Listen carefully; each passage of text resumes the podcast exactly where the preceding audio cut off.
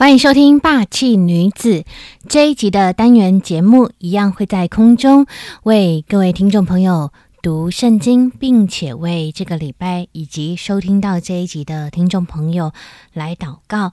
最近的你都好吗？在工作或者是课业、家庭生活里面，会不会分身乏术呢？又或者是遇到了一些挑战，即将要嗯面对一些新的领域，正在预备。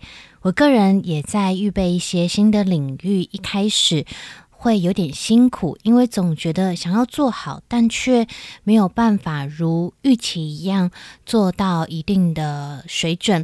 但是透过自己的经历，我也想鼓励听众朋友，我们已经在这条路上了，我们只要不断的前进，哪怕是一小步，都是更靠近。嗯，理想中或者是更靠近这个专业精进的地方。嗯，在这个礼拜里面，想要鼓励听众朋友，以及也鼓励我自己，只要持续前进，就可以看见突破，而且就更离起始点远了一些，不是吗？不要放弃哦，我们一起努力。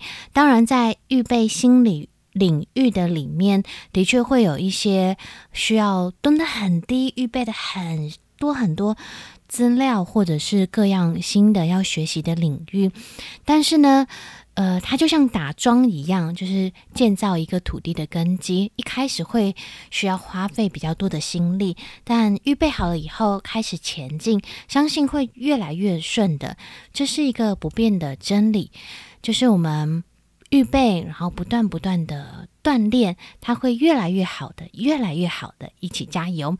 那今天为听众朋友读的这段圣经，是我在刚刚读的时候很激励我的一句话，在约尔书，在约尔书第三章的第十节后半段这么说：软弱的要说。我有勇力，软弱的要说：“我有勇力。”勇是勇气的勇，勇敢的勇；力是力量的力。